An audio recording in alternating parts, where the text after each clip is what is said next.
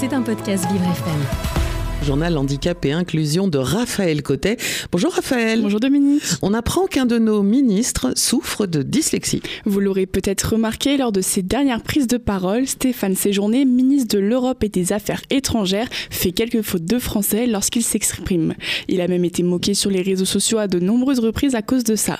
Malheureusement, les personnes qui rigolent de ses fautes ne sont sûrement pas au courant que Stéphane Séjourné souffre d'un handicap qui est la dyslexie. Alors quel genre de fautes fait-il? Si en lisant son texte, certains mots se déforment à cause de sa dyslexie, cela peut générer un trouble à l'oral, ce qui provoque donc cet effet boule de neige sur le vocabulaire. Ces fautes de français ne sont pas très importantes. Il a pu par exemple dire des principes fondamentaux du droit international ou encore ce sera l'occasion de voir pour nous ce qu'on peut faire pour les Ukrainiens. Ces fautes, elles ne sont pas bien méchantes, mais cela lui a valu de grosses discriminations et du harcèlement.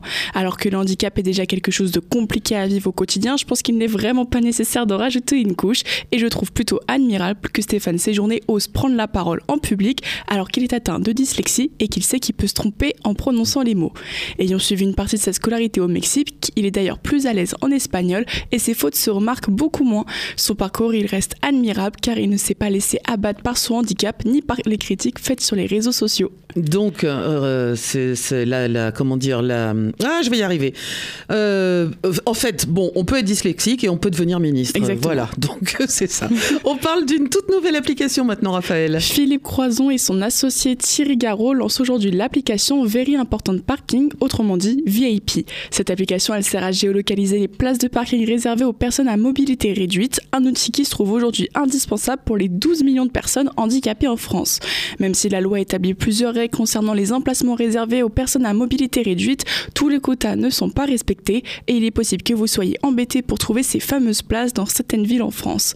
Cette application, elle veut donc vous éviter de tourner en voiture durant des heures pour trouver un emplacement PMR ou se garer. Elle permet de géolocaliser toutes les places autour de vous afin de gagner du temps et ainsi de voir si le lieu où vous souhaitez vous rendre possède ce type de place. Est-ce qu'on peut communiquer avec cette application? Alors justement, cette application elle est géniale car elle est réellement collaborative. Elle ressemble sur certains points au fameux GPS Waze où il est possible de communiquer avec les autres utilisateurs.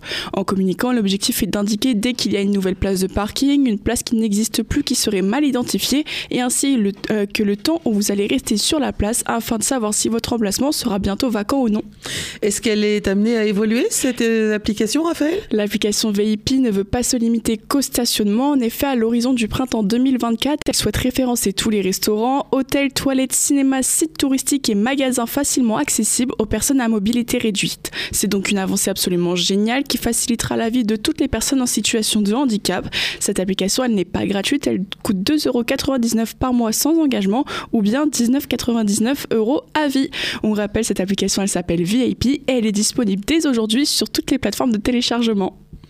Eh bien, voilà une bonne nouvelle. Le journal Handicap et Inclusion de Raphaël Cotet, tous les matins sur Vivre FM. Et bien évidemment, vous retrouverez toutes les références à ce dont a parlé Raphaël ce matin dans le podcast sur vivrefm.com. C'était un podcast Vivre FM. Si vous avez apprécié ce programme, n'hésitez pas à vous abonner.